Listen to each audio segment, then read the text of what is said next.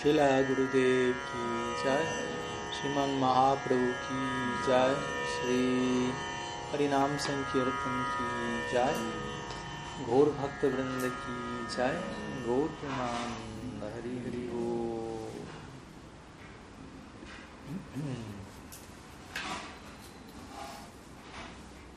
Bien. Un vaso de agua. Gracias. Muy buenas tardes a todos, bienvenidos. Pranam. Um, muchas gracias por la invitación a visitar Medellín luego de algunos años de ausencia por estos lados y muy feliz de poder encontrarme con muchos viejos amigos y nuevos también, nuevos rostros y bueno, aquí nos encontramos intentando compartir algunas palabras sobre la vida y obra de Sriman Mahaprabhu. Quizás han estado al tanto que ya hace unos días hemos estado dictando Harikata, Gaur Kata, Gaur Lila Kata, intentando atravesar los diferentes periodos de la vida de Sri Gauranga. Y hoy llegamos al sexto encuentro, si no me falla la memoria, en donde vamos a estar abordando el Sanyas Lila de Sri Chaitanya Mahaprabhu. Vamos a tener 12 encuentros en total y con este encuentro marcamos la mitad del ciclo y la mitad de la vida de Sri Chaitanya Dev, que se da hasta los 24 años donde acepta la orden de renuncia, y luego la siguiente mitad a partir de mañana va a tener que ver con su estadía en Jagannath Puri hasta el cierre de su, de su lila manifiesto. Entonces el tópico de hoy va a ser el Sanyas Lila de Sri Chaitanya, pero brevemente como hemos estado haciendo también para aquellos que no han podido acompañarnos forma presencial o online, o para aquellos que estuvieron también, un pequeño repaso de lo que vimos el día de ayer, en donde describimos un poco una sección del Jovana Lila de Mahaprabhu, del periodo en su vida en donde él tiene más de 16 años, ya acercándose a los 24, la edad de sus sanyas, y diferentes lilas que acontecen sobre todo alrededor del Sankirtan nocturno que él está ejecutando en, en Sri Vasangam. Compartimos ayer, por ejemplo, cuando la suegra de Sriva se escondía dentro del Sankirtan intentando ser testigo, no participar activamente, pero contemplar el Rasa Sankirtan en Sriva Sangam y eventualmente es detectada y retirada del mismo ya por no poseer el adicar adecuado y con esto obviamente entregándosenos la idea de a la hora de lidiar con, con esferas de cierta, de cierta altura, de cierta profundidad, se requiere cierta capacidad para sostener eso, para lidiar eso y no quedar abrumado por la experiencia. Entonces ese es el punto que se nos quiere enseñar aquí. También mencionamos a Advaita Chari intentando tomar el polvo de Sriman Mahaprabhu de los pies, y Mahaprabhu intentando tomar el polvo de él, luego Advaita Charya desarrollando otra técnica para no ser tan respetado por Sri Chaitanya, más bien recibir su gracia en la forma de amoroso castigo y él predicando las glorias de Gyan por encima del Bhakti para atraer la ira trascendental de Sri Chaitanya y funcionó, la estrategia de prédica funcionó. También mencionamos otros encuentros de Mahaprabhu con Suklambar Brahmachari, una pieza teatral que él ejecutó en casa de Chandrasekhar Acharya, Lilas con Murari Gupta, Mahaprabhu realizando algún que otro milagro, manifestando árboles de mango de la nada, básicamente él consultando a un astrólogo acerca de su vida previa y él respondiendo, bueno, mi vida previa era un Vaisya básicamente, fui un buen Vaisya y por eso ahora soy un buen Brahmana, ¿no? adquirí punya. y bueno, luego culminamos el encuentro ayer describiendo la conversión del Kasi, todo lo cual llevó a que el Sankirtan nocturno se vuelva también Sankirtan diurno y, y, y inunde las calles de Nave y eventualmente incluso llegue a salpicar la, la costa colombiana y otros sitios alrededor del planeta, ¿no? Chankasi, Kis, Jai. y luego también mencionamos este lila en donde el hijo de Srivas fallece en medio del Sankirtan de Mahaprabhu y cuál es la reacción de Srivas al respecto y cuál es la respuesta de Mahaprabhu totalmente conmovido por el, por el afecto que Srivas Pandit tenía por él sin querer interrumpir su experiencia en el Nam Sankirtan. Y lo último que ayer mencionamos ya ya en conexión con lo que vamos a estar viendo hoy, es este famoso momento en el cual un brahmana intenta participar del Sankirtan nocturno de Sri Chaitanya Dev y él clama que el, el, mérito que él posee para poder adentrarse allí, su adicar es únicamente me alimento en base a leche.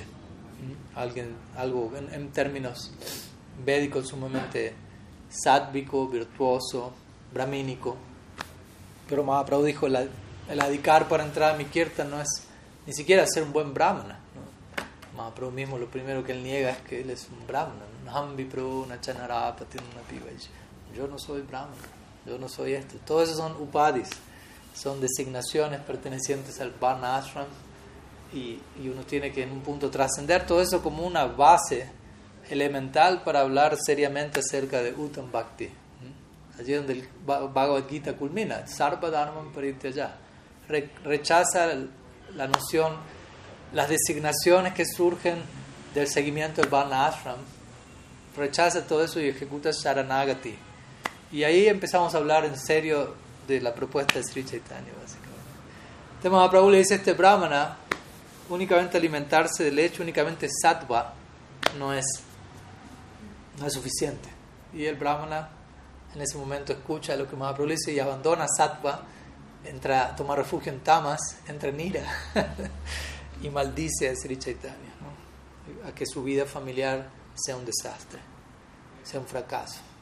Mahaprabhu acepta la maldición, entendiendo esto, él está siendo instrumental en el desenvolvimiento de, de, la necesidad del lila, de alguna manera celebra todo ello, ¿no? No, por, no porque estemos deseando que alguien que tenga vida familiar le, resulte todo ello un desastre, sino porque parte del plan dentro del lila manifiesto de Sri Chaitanya es, como vamos a ver, su aceptación de sanias con ciertos propósitos. Entonces, en un, en un, nivel, podríamos decir, Mahaprabhu termina aceptando sanyas por la maldición de este brahmana, si se quiere, un nivel de, de causa en el cual podemos explicar. Ahora, hoy, hoy vamos a, a, continuar ahondando en, otros niveles de, de causalidad de por qué el sanyas de Mahaprabhu está allí, debe estar allí. Entonces, pasando ya al tema de hoy, dejando a un lado el repaso de ayer, se da otro, otro episodio en el cual Sri Chaitanya, recordemos, él aquí ya se encuentra iniciado por, por Ishwar Puri, ya no es Nimai Pandit, ya es Nimai Babuk Nimai, Nimai en éxtasis totalmente convertido al Vaishnavismo. ¿Me escuchan allá atrás? Porque mi nivel de volumen hasta aquí llega, si no, si necesitan se van acercando. No, no hay problema, pero en todo caso para que sepan. Eh, entonces en un momento, recordemos, Mahaprabhu es Radha Bhava Suvalitam Nomi Krishna Swarupam. Es, Maha, es Krishna mismo en el humor de Sri Radha. Entonces Mahaprabhu en este, en este episodio se encuentra en el humor de Radha ¿no? y encuentra, se encuentra cantando Gopi, Gopi, Gopi. ¿no? Un tipo de kirtan inusual. ¿no? Generalmente no vemos a los devotos cantando y por las calles Gopi, Gopi, Gopi. Comenzaríamos a sospechar de, de ellos que es esta, esta heterodoxia que se está dando aquí en el nombre del Kirtan. Y lo mismo ocurrió con Mahaprabhu. ¿no? Él estaba cantando Gopi, Gopi, Gopi.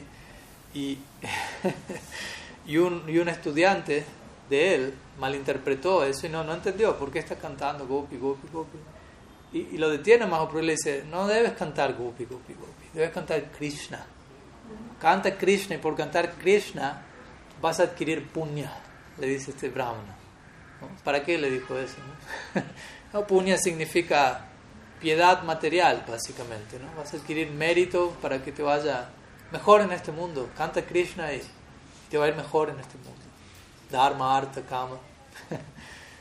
Entonces cuando Mahaprabhu escucha semejante sugerencia, toma el palo más cercano que estaba a su alcance y comienza a perseguir a este estudiante, a este brahmana, ¿no?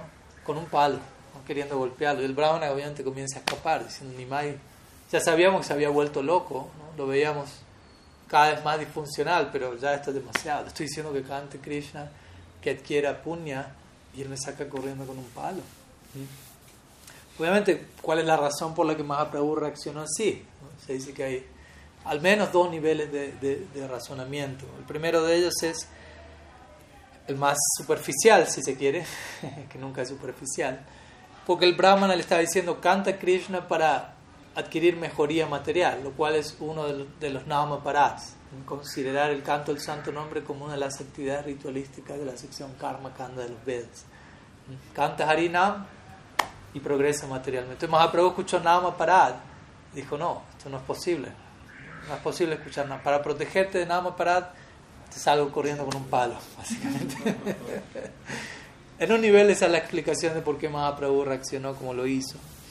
En un nivel aún más profundo, Sri Chaitanya de recordemos, era Krishna en este caso en el humor de Sri Radha y el humor en el que se encontraba en este caso era man, manini, manini Radhe es cuando ellas se encuentran man, man es el enojo en el que Sri Radha por un momento en la dinámica del lila no desea escuchar nada acerca de Krishna.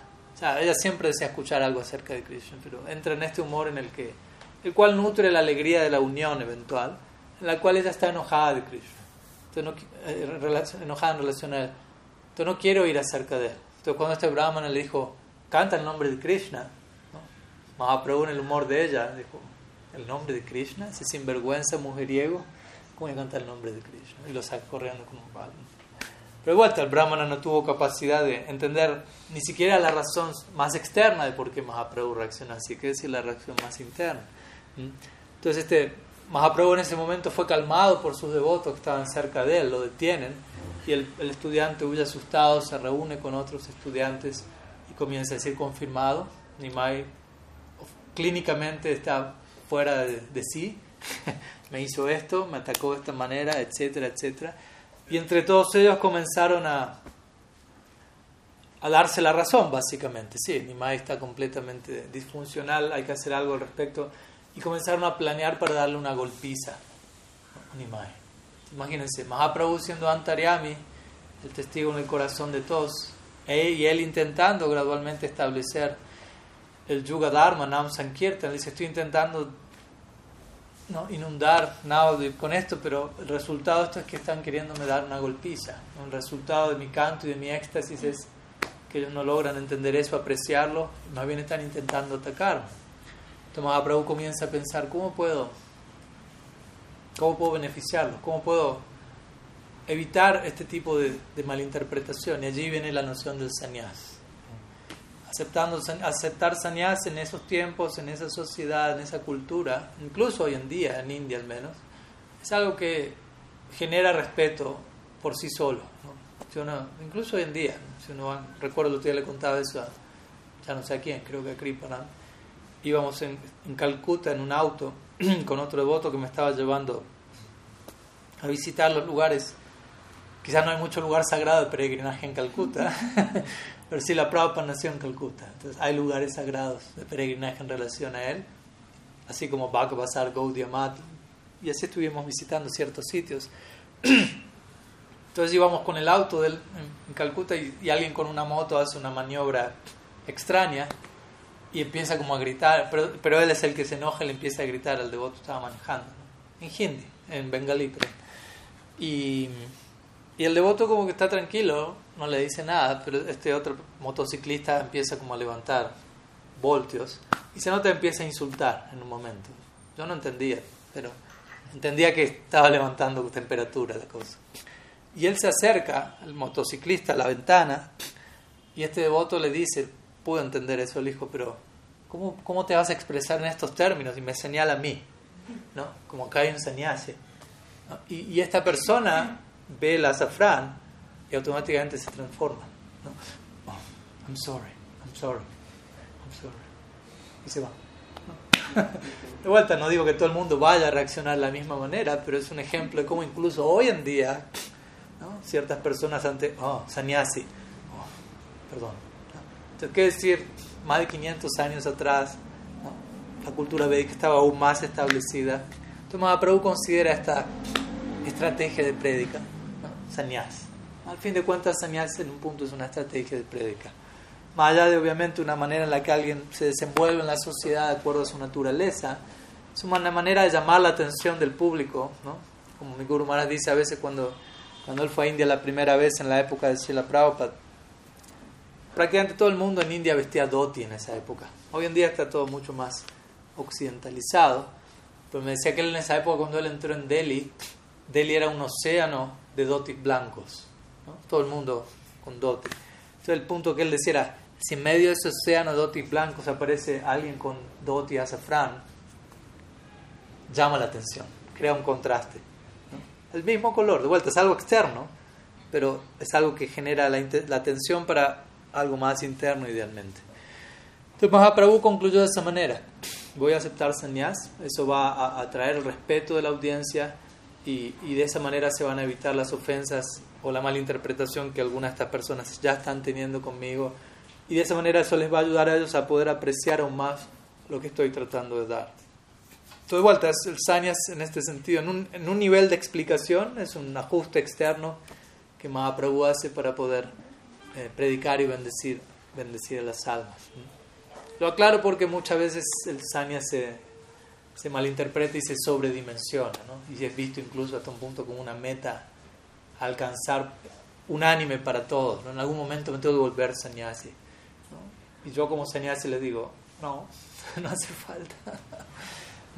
En el mundo espiritual nadie va a ser sannyasi, no hay sannyasi en Golok Vrindavan. Todos son grijastas, Gopa, Gopi, Vaises, Nityanadi, uno no va a ser sannyasi.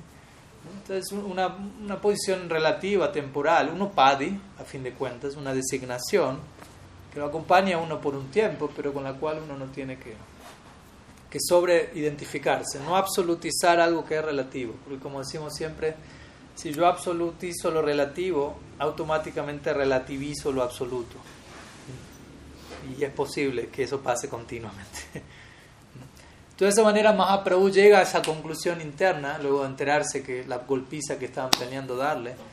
Y en ese marco él dice, no, yo preparé Pipalikanda. Pipalikanda es una medicina ayurvédica para contra, contra, contrarrestar la mucosidad, etcétera preparé esta medicina, pero el resultado de la medicina es que aumentó la enfermedad. ¿no? Como diciendo, las personas en lugar de apreciar lo que, lo que estoy queriendo dar, la medicina que estoy queriendo dar, están planeando atacarme. Entonces sonríe y no dice nada más que eso. Palabras bastante crípticas. Y casi nadie lo entiende. Pero Nityananda Prabhu capta lo que Mahaprabhu dice y su corazón empieza a sentirse profundamente apesadumbrado. Porque como vamos a ver, el Sanyas de Mahaprabhu aunque es algo glorioso y necesario, la dinámica del lila es algo terrible y trágico para sus asociados, porque implica abandono de Naudev, ya no hay regreso allí, empieza a viajar como un renunciante, quién sabe dónde estará, cuándo lo volveremos a ver, etc. Entonces Mahaprabhu luego de esto, Nityananda Prabhu había capturado el significado de sus palabras, Mahaprabhu lleva a Nityananda Prabhu a un lugar privado y le confiesa, primera persona le confiesa su plan. Nityananda es su hermano mayor, al menos en el Krishna Lila, Baladev, y Baladev representa el Guru Tattva, entonces así como uno pide bendiciones antes de, aceptar una orden como señas Sri Guru, Mahaprabhu está compartiendo esto con Nityananda, diciéndole, ¿no? deseo tomar sannyas, he descendido para entregar esto en la era de Kali, mm, estoy profundamente absorto en Krishna Nam, pero en lugar de ser apreciado estoy siendo criticado entonces voy a tomar ciertas precauciones externas. ¿no? es una precaución externa, básicamente, para que las personas me tomen un poco más en serio. Es interesante porque a veces las masas requieren de una cierta forma para tomar más en serio algo que va más allá de esa forma. Si la forma no está, quizás las personas lo van a apreciar. Ah, pero si el packaging está en, su, en el lugar correcto, oh, las personas van a quedar va a ser un anzuelo para que eventualmente vayan más allá del envase y logren dar con la sustancia. Entonces hay lugar para todo eso. Pero siempre y cuando sepamos limitar el uso de ese envoltorio a lo que es, a un envoltorio, y no confundamos envase con sustancia, etc. Entonces obviamente Nityananda Prabhu recibe estas noticias y él le dice, lo que tú quieres hacer, lo vas a hacer tú eres independiente, pero por favor haz todo esto a través de tus devotos. En otras palabras, obtiene las bendiciones de todos ellos. Él es Bhagavan, pero Bhagavan mismo se somete, si se quiere, voluntariamente a sus devotos y él busca las bendiciones de ellos para este tipo de pasos en, su lila. Entonces Nityananda le recomienda, ve donde tus asociados, comparte eso, y Mahaprabhu va donde Mukunda, ya estuvimos hablando de Mukunda en estos días, asociado íntimo, kirtanía, personal, la, la garganta extendida de Sri Chaitanya. y le comparte la idea y obviamente nuevamente Mukunda queda choqueado ante el plan. Todos, ninguno de sus asociados celebra el sannyas. ¿No? Mahabhakti Thakur tiene un kirtan en donde él canta cuando Nimai va a abandonar su sannyas y va a volver con todos nosotros a Navadvip a ejecutar kirtan en casa de Srivas. ¿Cuándo va a dejar ese sannyas? Hay que entender obviamente el, humor en el cual Bhaktivinoda dice eso, no es que él está en contra de que alguien sea un sannyas, ¿no? pero simplemente él habla del humor de un asociado eterno en Navadvip y el sannyas como aquello que saca a Nimai de Navadvip con cierto propósito, como vamos a ver ahora. Entonces Mukunda queda choqueado, ¿no? Y responde básicamente de la misma manera que Nityananda Prabhu. Tú eres independiente, vas a hacer lo que desees, pero si hay algo que te puedo pedir, al menos permanece un tiempo más en nada ejecutando kirtan con todos nosotros. Que no sea tan abrupto, no te vayas mañana o algo por el estilo. Y luego Mahaprabhu continúa pasando por muchos de sus asociados íntimos y va donde Gadadhar Pandit, otro de sus asociados más íntimos, por no decir más íntimos si se quiere. Y Gadadhar Pandit, siendo un Pandit, comienza a argumentarle shastricamente a Nimai en contra de la idea de sannyas. Imagínense, ¿no? Enfrentarse a Gadadhar Pandit en un debate. Yo terminaría abandonando el sannyas porque me va a derrotar seguramente. Entonces le comienza a decir, ¿cuál es la necesidad de aceptar sannyas? Le dice Gadadhar Animal. ¿Cuál es la necesidad de abandonar el hogar para practicar bhakti? Bhakti puede ser practicado en cualquier ashram, no hay necesidad de sannyas para ello. Luego le dice, tú le, cuando te encontraste con el Chand Kasi, ayer dijimos esto, tú le predicaste que no matase a su madre, ¿no? porque los musulmanes se alimentaban de carne de vaca, la, la vaca es como una madre.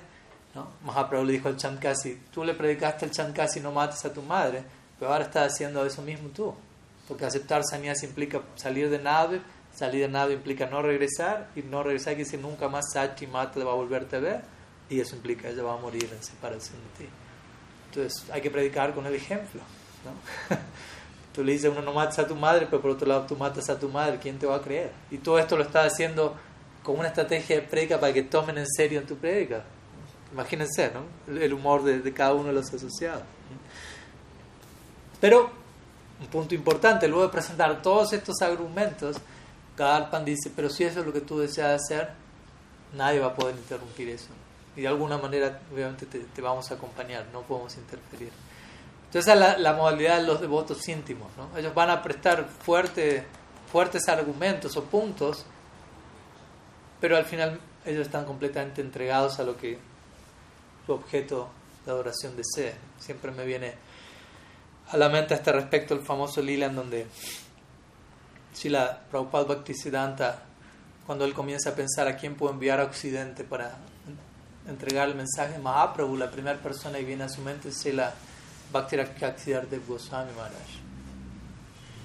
Y él, porque él dijo, yo sé que Srila Maharaj nunca va, va a poder ser convertido. Si hay alguien que sé que puede ir a cualquier lado y no ser afectado por el entorno, es Srila Maharaj. Entonces le planteó a él, por favor, quisiera que vayas a Occidente. Y Srila Maharaj comenzó a presentarle argumentos de Prabhupada Occidente, por qué él no debería ir a Occidente. el primer argumento que le dijo fue, mi inglés no es muy bueno, mi, mi voz no es muy clara, ¿no? tengo una voz un poco carrasposa, ¿no? No, no es entendible para el oído europeo, etc. Prabhupada Bhaktisiddhanta no estaba convencido con ese argumento, aunque era, aunque era cierto. segundo argumento fue, yo soy una persona de carácter introvertido, no soy una persona que, que, tenga una disposición de liderar una campaña para conquistar al mundo o algo por el estilo. ¿no? Posiciones más de retaguardia, ¿no? de vanguardia. No tengo el humor para... Pero Bhaktisiddhanta no estaba convencido todavía. Entonces llegó la tercera razón. Le dijo, Guru Maharaj, yo no sé cuánto tiempo más usted va a seguir entre nosotros en este mundo. Y yo quisiera permanecer cerca de usted lo más posible para poder absorber todo lo que usted tiene para entregar y eventualmente poder extender eso a otros. Y únicamente en esa tercera razón es donde Prabhupada Bhaktisiddhanta accedió. Pero lo interesante es que luego de presentar estos argumentos, Silas más le dijo a su Guru Maharaj, aparentemente estando en contra, le dijo, Pero si pese a todo esto que yo le digo, usted aún piensa que yo soy la persona que tiene que ir, yo estoy totalmente dispuesto a ir. En otras palabras, él no estaba en contra de ir, él simplemente estaba pensando de qué manera podríamos hacer esto de la mejor forma, diciendo, yo no soy, no quiero que sea la mejor, pero si usted considera yo voy, yo voy.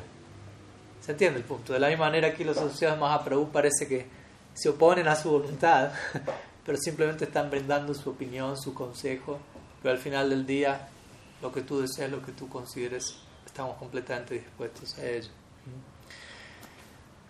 Entonces, desde ese lugar, los devotos reaccionaron y, y las noticias empiezan a, a esparcirse, básicamente, ¿no? Y, ¿cómo decirlo? Los devotos empiezan a sentirse en esta desesperación de Mahaprabhu nos va a abandonar, lo vamos a perder, nunca vamos a poder estar con él. Mahaprabhu comienza a consolar a cada uno de ellos asegurándoles, yo no puedo vivir sin ustedes, como ya lo hemos visto en todos estos encuentros. Sin ustedes, yo no soy yo. Como decimos siempre, Bhagavan, cada forma de Bhagavan es el resultado de un tipo de afecto en sus devotos. Los devotos tienen un tipo de afecto que los lleva a querer servir a Bhagavan de una manera y hay una forma correspondiente de Bhagavan para reciprocar con eso. Si usted retira a esos devotos, esa forma Bhagavan desaparece también. Es muy importante entender eso. La forma Bhagavan es tallada por el amor de sus devotos. Mahaprabhu expresa esto, que no puedo vivir sin ustedes. Ustedes son mis asociados externos y nos vamos a seguir viendo de una forma u otra. Entonces eventualmente llega a las noticias a oídos de Sachi Mata. Ahora vamos a pasar a, las dos personas quizás más afectadas por el Sanya Lila de Mahaprabhu, dentro, que son Sachi y Vishnu Priya Devi, quienes son las dos personas que, debido a este Sanya, nunca más van a volver a ver a Mahaprabhu en Lila, porque el estándar de Sanya implica que ya no hay, ya no hay un, otro encuentro con, con, la familia de uno, básicamente. Entonces, les voy a compartir unas palabras de, de Sachi Mata, de cómo ella se expresa ante su Nimai cuando las noticias llegan a sus oídos, tomadas del, del, del Sri Chaitanya Bhagavat, con la poesía de Gurudeva Tulananda respecto. Dice así: Sachi se dirige a, a su Nimai. Para ella siempre es su Nimai, nada de Sri Krishna Chaitanya, Sannyasi y todo eso, ¿no? Y ella le dice: Mi querido hijo, no te vayas, a tu madre no la dejes esta pecadora solo sobrevive porque puede verte. ¿Cómo vivir sin ver tus ojos de loto, tu bello rostro de luna, tus labios rojos y la perla de tus dientes cual flor escunda? ¿Cómo sobrevivir sin escuchar tu nectario hablar cautivante? Ah, ya no te veré andar con tu encantado paso de elefante. Quédate aquí feliz, haz tu sankirtan en casa con tus seguidores como Advaita y Srivas con tu íntimo compañero Nityananda y tus queridos amigos como Gadadhar. Para predicar los principios religiosos has encarnado, pero ¿cómo puede ser religión dejar a la madre de lado?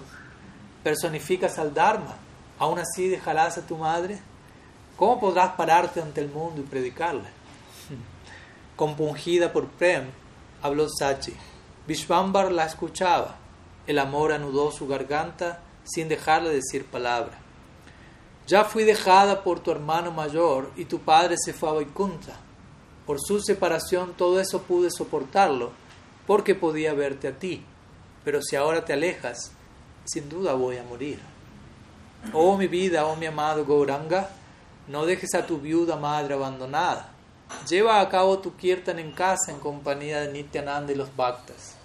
Veo tus ojos llenos de amor y tus dos largos brazos. De tu dulce hablar llueve néctar y si no hay lámpara donde habito, alumbras con tu refulgencia. ¿Cuánto elixir emana de tus pies rojizos? Entonces Sachi expresa su corazón desde este lugar llorando desconsolada. Mahaprabhu intenta consolarla. Consolarla, pero determinado en aceptar sannyas al mismo tiempo. Entonces, consolarla, consolándola, diciéndole: Tú eres mi madre eternamente, en verdad. Yo soy tu hijo eternamente, vida tras vida nacimiento tras nacimiento, en la forma de mi nombre, en la forma de la edad, voy a continuar acompañándote día tras día. Y como sabemos por diferentes lilas, Mahaprabhu a diario va, se manifiesta en casa de Sachi comiendo las ofrendas que ella le prepara. Sachi piensa, hoy estoy tan, tan disfuncional que pienso que cociné, pero no cociné nada, todos los platos están vacíos, volví a cocinar. Y Mahaprabhu envía devotos de Puri a Nadi para que le confirmen a su madre, ese shak que preparaste el jueves pasado, hoy estaba muy bueno. Confirmándole las preparaciones específicas y asegurándole, estoy yendo allí, yo mismo como eso. Entonces se dice que Mahaprabhu intenta consolar a Sachi desde ese lugar y continúan, pasan los días, recordamos, sus asociados le pidieron quédate un tiempo más ejecutando Sankirtan, Mahaprabhu accedió a ello. Y, y el, día, el tiempo pasa y todos se absorben tanto en Sankirtan que olvidan la idea de que Mahaprabhu iba a aceptar Sanyas, aunque Mahaprabhu le seguía teniendo presente, pero todos los demás quedaron olvidados en, en Sankirtan Ananda, ¿no? en el Ananda del Kirtan. Entonces, luego de Mahaprabhu haber llegado a esta conclusión, o casualidad, llega Nadu Kesha Bharati, ¿no? quien eventualmente se habría de convertir en el Sanyas Guru de, de Sri Gaur Sundar. Entonces, Mahaprabhu lo, envía lo invita a su hogar, ¿no? lo atiende, lo sirve y le plantea su petición. Me gustaría recibir Sanyas de usted. Y Kesha Bharati reconoce la divinidad de Sri Gauranga y dice: Tú eres Bhagavan mismo. En otras palabras, lo que a ti se te antoje va a ocurrir. Yo no puedo, ¿qué voy a decir? Sí, no, lo que sea tu deseo va a ocurrir. Entonces, Kesha Bharati en ese momento obviamente no le entrega sanyas aún, él regresa a su aldea en Katwa y eventualmente vamos a ver hoy cómo todo eso acontece allí en Katwa. Interesantemente se dice Kesha Bharati. ¿Quién es Kesha Bharati en el Krishna Lila? ¿Se recuerdan? Akrura. ¿Quién saca a Krishna de Vrindavan? Akrura. ¿Quién saca Mahaprabhu de Nada? Kesha Bharati. En el sentido que le da sannyas, fuera de Nada, ya, pero sannyas implica no hay regreso a, a la tierra natal. ¿no? Entonces ese paralelo se da allí básicamente. ¿no? Entonces Mahaprabhu se dirige a Nityananda y le comparte en, en, en intimidad. Ya hablé con Kesha Bharati y ya fijé en mi mente el día de mis sannyas, Makara Sankranti, un día en particular dentro del calendario. Y solo cinco personas pueden saber esto, le dice Mahaprabhu a, a Nityananda Prabhu. Le dice Gadadhar, Sachi, Mukunda, Chandrasekhar y Brahmananda. Con todos ellos vimos que él ya había hablado, Mukunda, Gadadhar, Sachi, pero ahora la fecha en particular, etc. Entonces Nityananda informa a estas cinco personas que aparte de él, Nityananda mismo saben todo ello. Y se dice que la noche anterior a la partida de Mahaprabhu se organiza un gran kirtan donde todo Naud participa. La mayoría de ellos sin saber que era el último, ¿no? la última cena, el último kirtan. ¿no? Mahaprabhu comienza a instruir a todos los Dhambasis acerca de la importancia de Srinam, cómo cantar Srinam, cuál era parte de su, de su discurso diario a todos los Dhambasis. Y allí llega en escena Kolavech Sridhar nuevamente. Recordamos quién era Kolavech Sridhar, este vendedor de hojas de plátano, a quien Mahaprabhu durante toda su vida le había arrebatado sus productos sin nunca pagarle lo que ellos valían. y ese último día de Mahaprabhu en Nada, Kolavech Sridhar le trae a Mahaprabhu una, ¿cómo le llaman aquí? ¿Calabaza? ¿Sí? ¿Calabaza? Como una ofrenda. Pumpkin. Por las dudas. Entonces Mahaprabhu observa y piensa, oh, durante toda mi vida le, arrebaté sus productos, nunca le pagué lo que tenía que pagar y en este último día que estoy aquí él me trae esta ofrenda, no puedo resistirme. ¿No? Y el Lord le pide a Sach, por favor, prepara arroz dulce con, con esta calabaza y luego honran. Última cena, Naudi, básicamente. Entonces aquí se da toda esta situación de, la partida de Sri Chaitanya y algo que también acontece en este momento, prácticamente cerrando ese último día, ya mencionamos por un lado el testimonio de una de las dos personas más afectadas, Sachi Devi, nos queda la otra persona quizás aún más afectada, quien es Srimati Vishnupriya. Entonces, prácticamente la, esa misma noche, Mahaprabhu iba, iría a partir de Nadiva al otro día en la mañana, entonces esa misma noche, alguna u otra forma, Vishnupriya comienza a, a, a, a intuir, ¿no? algo está por pasar. Entonces, y esto es algo interesante porque prácticamente en ninguna parte se habla de esto, ¿no? del dolor de Vishnupriya Devi en relación al Sanya de Mahaprabhu, así como en ninguna, en ninguna biografía de Mahaprabhu se habla de la partida de Mahaprabhu. se considera que es algo que genera demasiado dolor para sus devotos. De la misma manera, prácticamente en ninguna biografía de Mahaprabhu se habla del insoportable dolor que Srimati Vishnupriya tuvo que atravesar. Pero donde encontramos algunas palabras es en el Chaitanya Mangal de Lochan Das Thakur. Breve relativamente, pero eso está allí. Hasta cierto punto, ya que para el mismo autor es, muchas veces los mismos expresan, no puedo expresar más, hasta aquí puedo decir, perdón, pero si sigo, no sé qué puede pasar. ¿No? Jiva Goswami en su Gopal Shampoo muchas veces dice eso, ¿no? E, e, este tiempo es tan doloroso que mi corazón está a punto de partirse. Y termina el capítulo ahí. Como diciendo, no puedo seguir escribiendo. Sigo escribiendo, quizás abandono el cuerpo y no termino de, escribir la obra. Entonces allí se menciona que de alguna manera llegó a oídos de Vishnupriya la noticia, imagínense, ¿no? mañana tu esposo acepta sannyas. mañana Nimai está partiendo del hogar para siempre, básicamente. Y ella nunca había escuchado eso de labios de Mahaprabhu mismo. Entonces ella se acerca y le consulta a Nimai, ¿es esto cierto? Imagínense, Nimai reconoce, sí, mañana estoy aceptando señales. Entonces ella comienza a llorar desconsoladamente. Comienza a llorar, comienza a llorar. Y interesantemente ya, por un lado dice, yo soy la mujer más afortunada del mundo, te tengo a ti y el hecho de que a partir de mañana ya no te tenga a ti, me convierte en la mujer más desafortunada del mundo. Pues yo soy el más afortunado, pero mi fortuna depende de, tenerlo a él. Si mi fortuna depende de tenerlo a él, perderlo a él implica el más grande infortunio. Entonces, desde ese lugar ya está... Pero inmediatamente su lamentación se dirige no hacia ella, no es un lugar y yo y yo y qué me va a pasar a mí, sino que ella empieza a preguntarse qué va a pasar con Sachi. Pues recordemos, a esta altura abandonó el cuerpo, primeramente Vishwarup, el hermano mayor de Mahaprabhu, aceptó sannyas y partió del hogar. Luego, ¿quién más? Jagannath Mishra abandona el cuerpo prontamente, Sachi queda viuda. Su hijo mayor parte, Sachi queda viuda. Luego Mahaprabhu se casa con Lakshmi Priya, quien abandona el cuerpo al poco tiempo en separación de Mahaprabhu. Ahora, mi madre está a punto de abandonar el hogar aceptando sannyas. Entonces, naturalmente los pensamientos casi todos van, ¿y qué va a hacer de Sachi? ¿Va a poder tolerar esto una vez más? Entonces, desde ahí Vishnupriya le dice, en lugar de aceptar sannyas, quédate en casa, ¿no? similar a lo que Sachi le recomienda, quédate, quédate en casa, ejecutando vayan, yo te voy a acompañar, yo te voy a servir, yo voy a hacer lo que necesites. No, no hace falta que aceptes sannyas. Pero Mahaprabhu dice, no, tengo que aceptar señas. Bueno, entonces toma señas y yo me suicido, dice Vishnupriya Devi. No puedo seguir con vida luego de una situación así. Pero haz lo, que, haz lo que quieras, pero sea lo que sea que hagas, incluso yo me suicido, no abandones a tu madre. Esa es la preocupación central de Vishnupriya. ¿Qué va, ¿Qué va a hacer de Sachi Devi? Entonces yo me voy a suicidar, tú quédate con tu madre. Mahaprabhu le dice, no, tú no te puedes suicidar y tú te vas a quedar con mi madre y yo voy a aceptar señales. ese es el plan, esa es la necesidad del momento, del lila.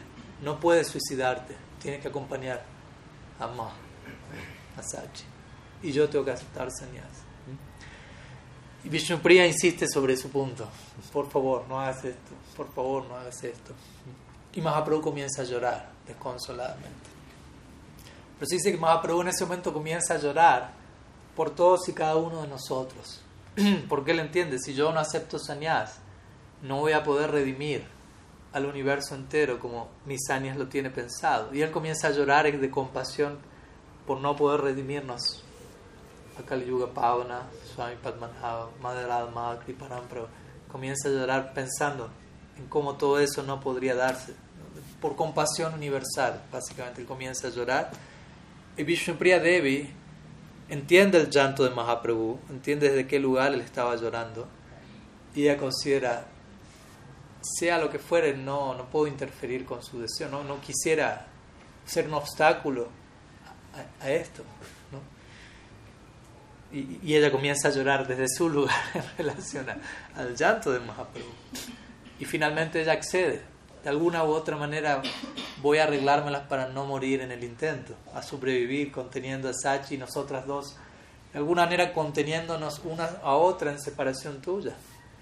Y Mahaprabhu le mira a Vishnupriya llorando y le dice, ¿sabes qué Vishnupriya? En este lila todos tenemos que llorar. Esa es la naturaleza de este lila.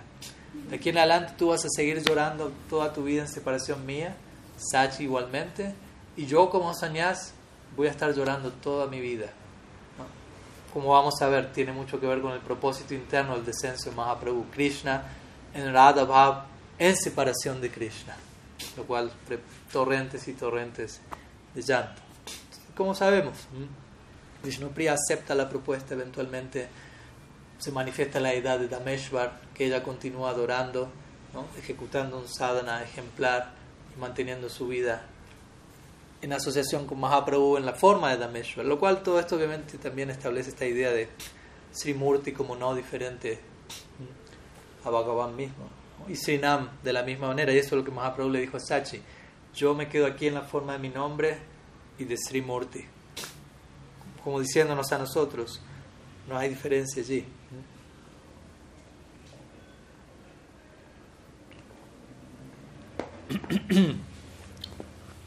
Entonces aquí comienza a tomar más y más forma el Sanyas Lila de Mahaprabhu. Hay una serie de versos muy bonitos en el onceavo canto del Bhagavatam que obviamente son interpretados como relacionados a Mahaprabhu por nuestros Goswamis, en general son vistos como versos ligados a, a Sri Ramachandra, también pueden aplicarse a Sri Krishna. El segundo de ellos dice: Tyaktva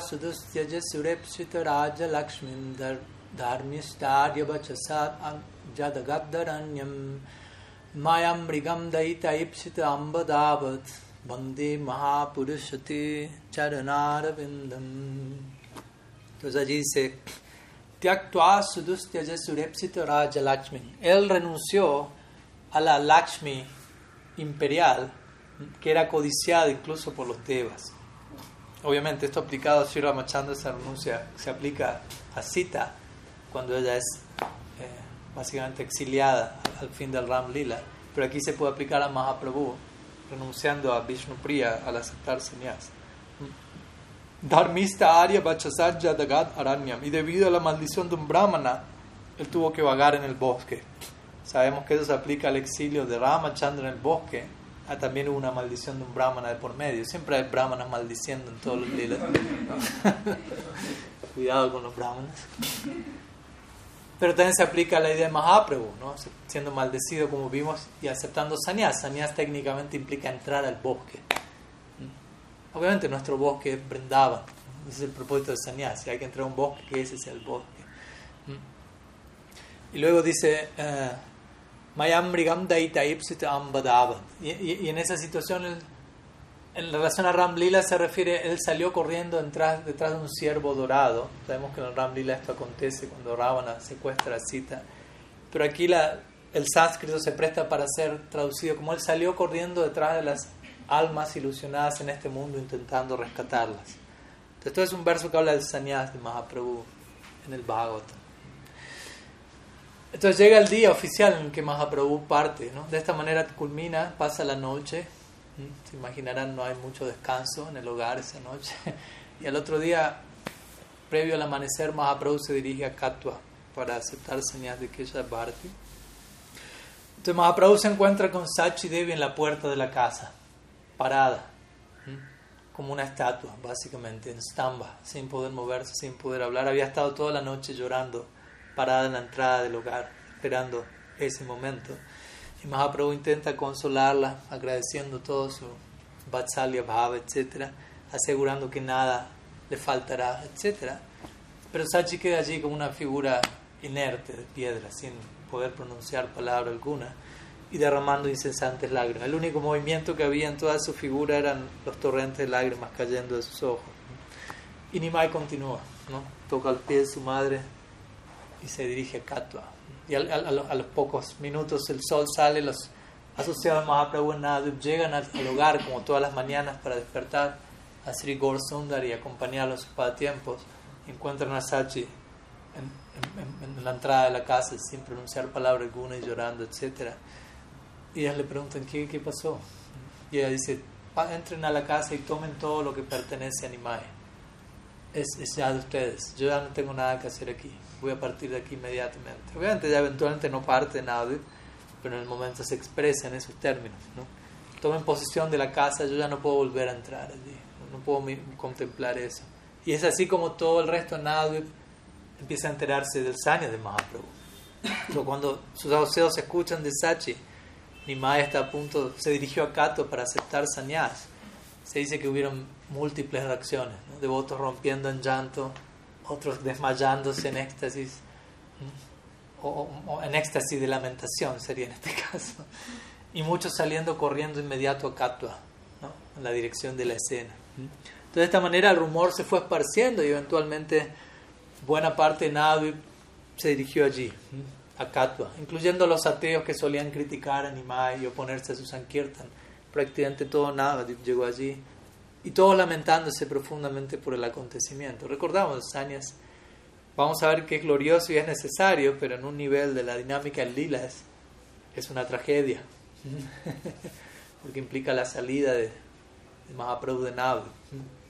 Entonces Mahaprabhu se dirige a Katwa a pie y después cruza, para llegar a Katwa hay que cruzar el Ganges, él cruza el Ganges a nado, ¿no? No, es que está esperando un bote y se toma su tiempo, ¿no? sino de manera completamente determinada llega a Katwa y también llegan las demás personas que habían escuchado, Nimai va a aceptar sannyas, excepto Sachi y excepto Vishnupriya, recordemos, ellos no están allí siendo testigos de la escena. Y Mahaprabhu llega donde Kesha Bharati y le solicita, así como le había mencionado previamente Naudi, por favor, pueda entregarme sannyas. Y Kesha Bharati le menciona, pero tú eres muy joven. Recordemos, Nimai tenía 24 años, 25 máximo. Recién casado, joven, toda una familia por mantener. Generalmente uno no acepta sannyas a esa edad. A no ser que uno no esté casado, ese es otro tema, pero él, tú eres muy joven mínimamente tienes que obtener las bendiciones de tu familia, de tu madre en este caso, para yo darte esa, esa orden. Entonces cuando Kesha Bharati está diciendo eso, ni siquiera termina la oración, ni más sale corriendo de vuelta a nave para obtener las bendiciones de Sachi. Cuando Kesha Bharati lo ve a Nimai con ese nivel de, de determinación, dice, este muchacho es tan, tan extraordinario que puede obtener lo que desea y lo, vuelve, lo manda a llamar de regreso, como diciendo, no hace falta que vayas, sé que la vas a convencer y vas a volver, así que regresa. Y recordemos, a esta altura varias personas se acercan al ashram de Kesha Bharati y la mayoría de ellas en oposición al sannyas, y se empieza a generar una atmósfera de mayor agitación. Incluso hasta un punto varios amenazando con prender fuego el ashram de Kesha Bharati si él le llega a dar sannyas a, a ¿no? Porque para él era un crimen. ¿Cómo vas a darle sanidad? ¿Cómo vas a rasurar la más hermosa cabellera de todo nado? ¿Cómo vas a aniquilar esta familia? ¿Cómo vas a aniquilarnos a todos nosotros por sacarlo al de nado? Etcétera. Entonces, en semejante clima ¿no? de, de, tensión, de agitación, Nimai comienza un sankirtan, comienza sankirtan, extático. Todos comienzan a unirse. Y el día comienza, el día oficial en que iba a pasar eso, culmina sin haberse llegado a ninguna decisión porque el Sankirtan duró hasta el final del día. Hasta el día siguiente, básicamente. Entonces, al otro día comienza a organizarse los detalles para la ceremonia del sannyas. Chandrasekhar Acharya es quien oficia como sacerdote de la misma. Y aquí llegamos a la trágica escena que como parte de la ceremonia implica que la cabeza de Mahaprabhu ha de ser rasurada descrita en el Shastra de manera muy especialmente trágica, básicamente. Se dice que la hay, hay, muchos versos en el Shastra que describen en relación a Krishna, en relación a Mahaprabhu, ¿no? la ilimitada belleza de cada uno de los rizos de su cabellera y cómo los mismos se, se, mueven y decoran su rostro, etcétera, etcétera, en sumo detalle. En este momento eso ha de acabarse. Obviamente va a dar lugar a otro tipo de belleza. No es que Mahaprabhu rasurado ahora no es tan bonito, ¿no? Es, bello desde otro lugar, desde ya. Pero el punto es que el momento se estaba a punto de dar y la persona a cargo de, de dicho servicio era un, ¿cómo le dicen aquí? Peluquero, peluquero llamado Madhu, Madhu. Entonces él, imagínense, estaba con la navaja en mano, ¿no? pero no era algo que podía hacer de inmediato. Les contemplaba la belleza de Mahaprabhu, la perfección de su rostro, la más hermosa cabellera nunca vista y él era quien tenía que acabar con todo eso, básicamente. ¿no? Entonces él, no, terminaba de, poder acercarse y, y, existía esa presión y muchas personas llorando cuando veían que él se acercaba con la navaja y desmayándose y gritando y queriendo ponerse y él entre medio de todo eso, ni más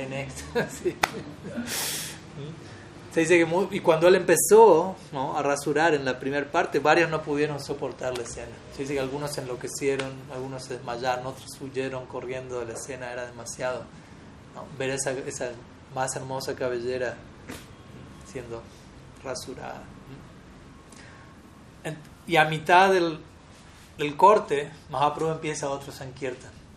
De la nada, si estalla en Sankirtan extáticamente la rasurada queda media, Mahaprabhu a medio rasurar comienza a cantar y danzar con sus asociados, etc. Pero bueno, finalmente de alguna u otra manera el Sankirtan culmina y, la, la, rasurada de Mahaprabhu termina. Pero se dice Madhu, el, el, peluquero quedó tan traumatizado luego de, él haber sido artífice de todo ello que dijo, a partir de ahora nunca más vuelvo a rasurar a nadie. Él abandonó su oficio como peluquero y se volvió un vendedor de dulces algo diametralmente opuesto a rasurarle la cabeza a alguien. Vea, honrar mi nombre Madhu, me vuelvo un vendedor de dulce de aquí en adelante. Entonces finalmente llega el momento de la entrega del sanyas, de la entrega del mantra, de la entrega del nombre, todos estos diferentes pasos dentro de la ceremonia. Y como sabemos, Kesha Bharati, el sanyas guru de Mahaprabhu, él proviene, al menos en un sentido formal, de la Sankara Sampradaya, de la línea de sannyasi de Sripad Sankaracharya, Dvaita Vedanta, Keshav Bharati. Y varias personas han criticado a Mahaprabhu diciendo, bueno, él es un sannyasi mayavadi, básicamente, él fue iniciado por alguien de esa línea. Pero lo que se explica en la biografía, la primera biografía de Sri Chaitanya, escrita por Murari Gupta, es que previo al momento en el que Sankaracharya, eh, perdón, Keshav Bharati, a punto de entregar el mantra, que es el momento más importante, básicamente la orden, la entrega del mantra, a Mahaprabhu. Mahaprabhu le dice, tuve un sueño anoche, y en ese sueño tú venías y me entregabas el mantra de sannyas. Mahaprabhu le dice, quería confirmar si es este el mantra. Entonces Mahaprabhu le recita el mantra a Keshavarti. Básicamente Mahaprabhu primero le entrega el mantra para luego el resto y el Mahaprabhu le entrega el mismo mantra que, que Bharati iba a entregarle, que no es el mismo mantra que se entrega hoy en día a los sannyasis, pero en ese momento era el mantra, que es uno de los Tattvaamasi. Tattvaamasi es uno de los de los Mahavakyas de Sripad Sankaracharya. Mahavakya significa grandes enunciados. Sankaracharya extrae de los Upanishads ciertas líneas como Tattvaamasi, Aham Brahmashmi, o Sarvakalu Idam Brahma, como los grandes enunciados. Yo soy Brahman, tú eres eso, todo es Brahman. Y, los seguidores de él meditan profundamente en estos sutras. Entonces uno esos tat tuam así, que generalmente se, se, traduce como tú, tat, tuam, tuam significa tú, así eres tat, eso. Y los seguidores de Sankaracharya tienden a interpretar esto como tú eres Brahman. Obviamente, si uno interpreta la idea tú eres eso, no tiene demasiada lógica. Yo digo tú eres eso. ¿Cómo tú puedes ser eso? Tú eres tú y eso es eso. ¿no? ¿Cómo tú puedes ser eso? Hay una manera de interpretar este verso, de acuerdo a la gramática sánscrita, que es tú eres de él. ¿no? En otras palabras, tú perteneces a Krishna. Entonces, Kesha tiene el lila, él le iba a entregar a Mahaprabhu la concepción monista de Tattva-Amasi. Pero Mahaprabhu le dice, ¿este es el mantra que me, que me vas a dar? Tattva-Amasi. Pero Mahaprabhu se lo entrega con la concepción devocional Vaishnava, tú eres de... Y que esa parte escucha el mantra y queda convertido en el acto al Vaishnavismo. Mahaprabhu lo convierte, lo inicia el primero antes de ser iniciado por él. Y cuando parte escucha esa nueva concepción de Tattva dice, sí, ese es el mantra que voy a entregarte. pero ahora estoy descubriendo otra dimensión de ese mantra, básicamente. Entonces el punto es que luego que Party le da ese mantra, pero dentro de un marco Vaishnava ya convertido, entonces no es que Mahaprabhu recibe sannyas de una línea impersonalista. Entonces, el mantra es entregado y luego viene la entrega del nombre. cuando alguien acepta sannyas, generalmente el nombre es modificado. Y que Bharati, de vuelta, siguiendo la noción de que él proviene de la línea de Sankara, ellos suelen recibir cierta, cierto nombre. Y hay ciertas líneas dentro de Sankara y tienen distintos nombres. Bharat, por ejemplo, el Bharati, de la línea Bharati. Entonces, generalmente Kesha Bharati le hubiera dado a sus sannyasis un nombre que incluiría la palabra Bharati. Después está Saraswati, etc. Pero se dice que Kesha Bharati comienza a pensar qué nombre le pongo a este sannyasi. Este sannyasi no es común y corriente, muy especial. Y él entrega un nombre muy especial que no es típico para un sannyasi. Entonces él piensa, bueno, él está dando Krishna a todos, básicamente. Entonces él no le da uno de los diez nombres clásicos de la Sankara Sampradaya, sino que le da un nombre, se dice que Saraswati encarna en la lengua de Kesha Bharati y él le entrega el nombre Sri Krishna Chaitanya. Que de vuelta no, era, no, es un nombre típico para un sannyasi de acuerdo a esa línea. Entonces, ¿qué significa la, la palabra Krishna Chaitanya? Conciencia de Krishna. Chaitanya significa conciencia. Krishna Chaitanya. Mahaprabhu está dando conciencia de Krishna a todos. El nombre se le merece. De acuerdo al, al, significado externo de su descenso, Yuga Dharma, está dando conciencia de Krishna a todos. De acuerdo al significado interno de su descenso, experimentar Radha Bhav, nadie es más consciente de Krishna que Sri Radha. Por lo tanto, el nombre que le pertenece, que corresponde es conciencia de Krishna, apuntando al, a cómo Mahaprabhu se encuentra en el humor de Sri Radha internamente. Entonces, él es bautizado Sri Krishna Chaitanya, todos comienzan a celebrar. Y se le entrega la Eka Danda. De vuelta, externamente la formalidad sigue los términos de la Sankar Sampradaya. Mahaprabhu recibe la Eka Danda que reciben los sannyasis impersonalistas. Pero cuando Mahaprabhu recibe esa Eka Danda, comienza a recitar un verso del Bhagavatam que habla acerca del sannyas devocional. Itam sastaya paratmanishtam adhyasitam purvata mair maharishivi Am Trishyami Duranta Param Tamam Kundhangrini Jaiva. Es un verso que se encuentra en el onceavo canto del Bhagavatam. Los sannyasis Kaudias reciben ese mantra también cuando aceptan sannyas. Básicamente ahí se habla de cómo voy a cruzar el insondable océano del nacimiento y muerte por aferrarme firmemente al bote del servicio a los pies del otro de Mukunda. Entonces es un mantra que glorifica el servicio Bhagavan, no tanto me vuelvo Bhagavan, soy Bhagavan. Mahaprabhu establece esta idea, ¿no? que muestra su interpretación del Sanyas. Y luego Nityananda Prabhu la vuelve más clara, como vamos a ver, partiendo la Ekadanda en tres partes, mostrándonos, tú eres Tridandi, no Ekadandi Sanyas. Todos comienzan a glorificar al nuevo Sanyas, Sri Krishna Chaitanya, Sri Krishna Chaitanya. Y Mahaprabhu comienza un Sankirtan junto con su guru, que es Bharati. Y ambos comienzan a arrojar su danda, todo queda por el aire, ¿no? y comienzan a danzar y unirse en Sankirtan ambos. Y como mencionamos, ¿no? por un lado el sannyas se puede ver como algo muy, muy cruel, ¿no? lo retira él de su tierra natal, pero al mismo tiempo el sannyas de Mahaprabhu es fundamental para... El sannyas implica que Mahaprabhu sale de su hogar, pero el sannyas Mahaprabhu existe para llevarnos a nosotros a nuestro hogar. Entonces desde ese lugar él toma ese paso y se dirige al mundo para intentar llevarlos a todos ahí. Y también, como vamos a ver en sus años, Mahaprabhu, siendo Krishna el humor de Shirada, él experimenta profunda separación. Y con esto mostrándonos a nosotros, si usted quiere llegar a la unión con Krishna, primeramente tiene que atravesar la separación.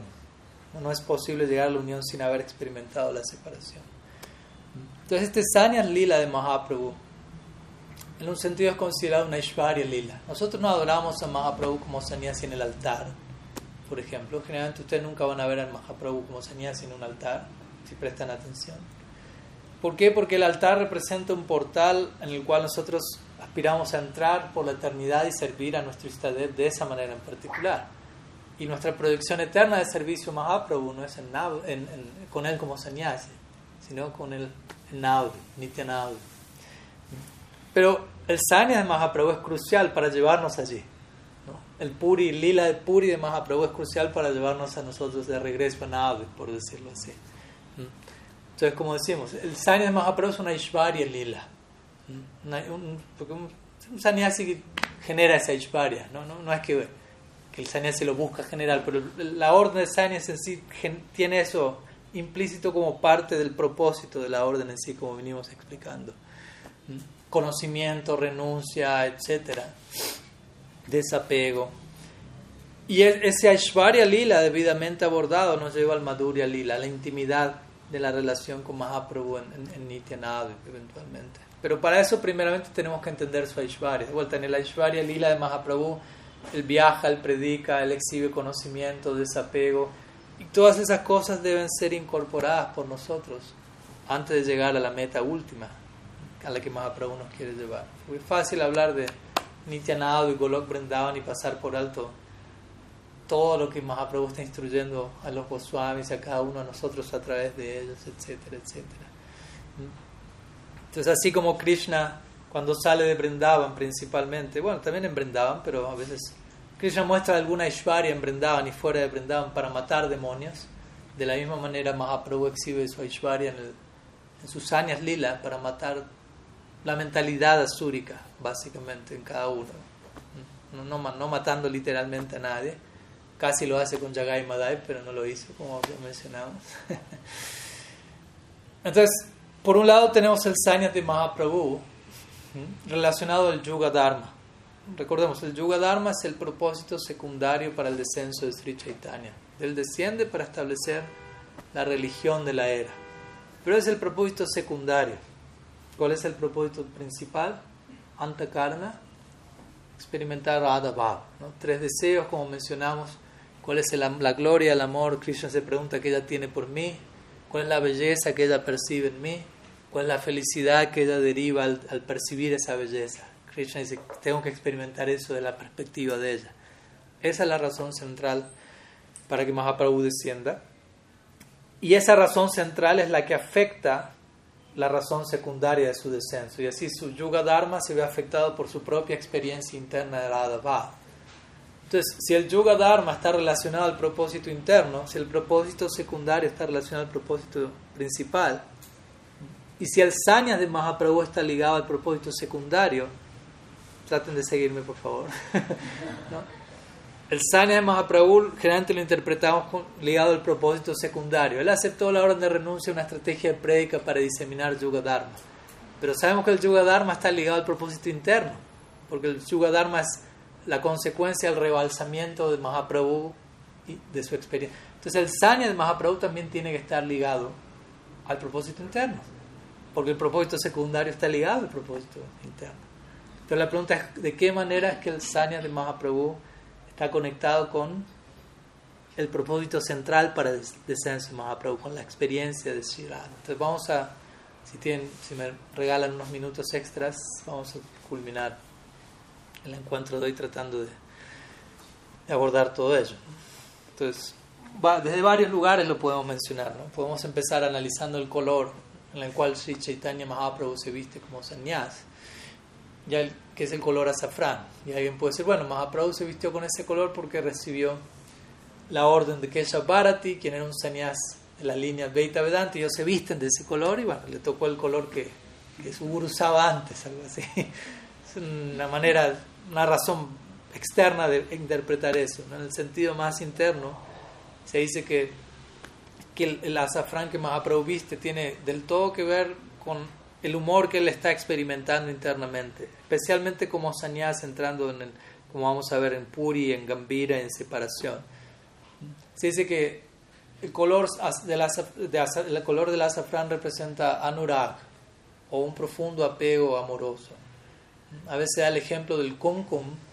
Kumkum es este polvo rojizo que, que, las gopi, con el cual las gopis decoran su corazón, su pecho. Y se dice muchas veces cuando Sri Radha se encuentra sumida en la separación de Sri Krishna, ella comienza a derramar torrentes de lágrimas. Y esos torrentes de lágrimas caen sobre el kumkum, caen en su pecho. Entonces ese kumkum que es rojizo se mezcla con las lágrimas de Sri Radha y se vuelve el color azafrán. Y ese es el color con el cual Mahaprabhu elige adornarse, lo cual representa el humor interno en el cual va a estar especialmente como soñás. Shirada llorando en separación de Sri Krishna, porque esa es la manera en la cual Krishna intenta ser exitoso en su proyecto como Mahaprabhu. entrando en el humor de Shirada en separación de ser Krishna. Entonces el azafrán tiene que ver con esa idea. Krishna se viste con, con el color del, de la separación, básicamente que personifica la separación de Shirada. Krishna cubriéndose, envolviéndose con el anurag de Shirada, básicamente. Ya está envuelto en la tez de ella, como mencionamos, pero ahora como señas él adopta ese color también. Porque de vuelta Mahaprabhu se vuelve exitoso en su proyecto a través de la puerta de la separación. De la marea baja de la separación uno llega a la marea más alta de la unión, básicamente. Y vamos a ver eso más adelante, cómo él cultiva todo esto de forma más y más sistemática en Jagannath Puri. Jagannath Puri es conocido como Vipralambhakshetra, o el campo para cultivar la separación. Y como sannyasi, Krishna, en la forma Mahaprabhu, intenta renunciar a todo eso que las gopis y Radha en particular renuncian en el Krishna Lila por amor a él. Las gopis renuncian a todo por Krishna, pero como sabemos, Krishna no, no logra renunciar a todos por ellas en el Krishna Lila, porque la naturaleza de, de ser él no le permite eso, como sabemos. Krishna le dice a las gopis: Ustedes dejan todo por mí, para Kiya Bhav yo no puedo dejar a todos por ustedes. Yo tengo tantos devotos que atender. Tengo mis madres, mi padre, mis amigos, mis sirvientes, otros devotos en otra forma. Yo no puedo abandonarlos a ellos únicamente para dedicarme a ustedes. Pero ustedes abandonan todos únicamente para dedicarse a mí. La naturaleza de Parakia es esa. Por ejemplo, en, otros, en otras razas, los devotos no tienen que abandonarlo todo para servir, a, amar a Krishna. Yashoda no tiene que abandonar a Nanda Maharaj para amar a Krishna. Sridham no tiene que abandonar a Madhumangal para amar a Krishna. Raktak no tiene que abandonar a Patrak para servir más a Krishna. Pues las gopis tienen que abandonar a todos para amar a Krishna. Krishna contrasta esto, la naturaleza de cómo ellas renuncian a todo, a su familia, de todo por mí y él siente una deuda, yo tengo que reciprocar acorde. Entonces aquí como Sanyasi Krishna renuncia a su madre, renuncia a su esposa, renuncia a su tierra natal, como un intento de, de pagar a cambio de todo ello, de, un intento de empatizar con lo que las gopis, con la experiencia de en particular. Y desde ahí, externamente como Sanyasi predicando, pero internamente tratando de reciprocar de esa manera. El Mahaprabhu, como sannyasi, está renunciando a lo que Sierra renunció, si se quiere. ¿no? empatía. Mahaprabhu es conocido como el Dios empático. Así como si uno tiene un amigo que, no sé, tiene, tiene cáncer. Entonces, eventualmente esa persona tiene que, se queda sin pelo. uno se rapa también para acompañarlo, para ser empático en el viaje de la otra persona.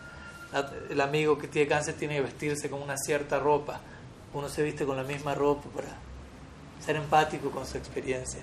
Aquí tenemos a Krishna como Mahaprabhu en relación a Sierada, Mahaprabhu siendo el dios de la empatía. Se dice cuando, cuando Uddhav fue a Vrindavan y se entrevistó con las gopis, las gopis le dijeron a Uddhav, en, en, un momento extático de enojo con él, le dice, Krishna en verdad te mandó a ti para consolar a Nanda y Yashoda, porque a nosotras no nos tiene tan presente en realidad. Lo hizo más por sus padres. Entonces Krishna aquí como Mahaprabhu está tratando de mostrar las gopis. No, eso no es así. las tengo tan presentes que incluso estoy renunciando a Yashoda en el Gaur Lila. Estoy renunciando a Sachi a través de mi sannyas para pagar mi deuda de amor con ustedes, básicamente, ¿no? Vishnu Priya, etc. Lochan Das Thakur en el, en el Chaitanya Mangal describe el sannyas de Mahaprabhu como Adbhuta Sanyas. Adbhut significa como sorprendente. Es un tipo de sanyas. Ya sanyas es algo, ups, wow. Pero Adbhuta Sanyas, sanyas de las razones últimas para el sanyas de Mahaprabhu son profundamente intensas.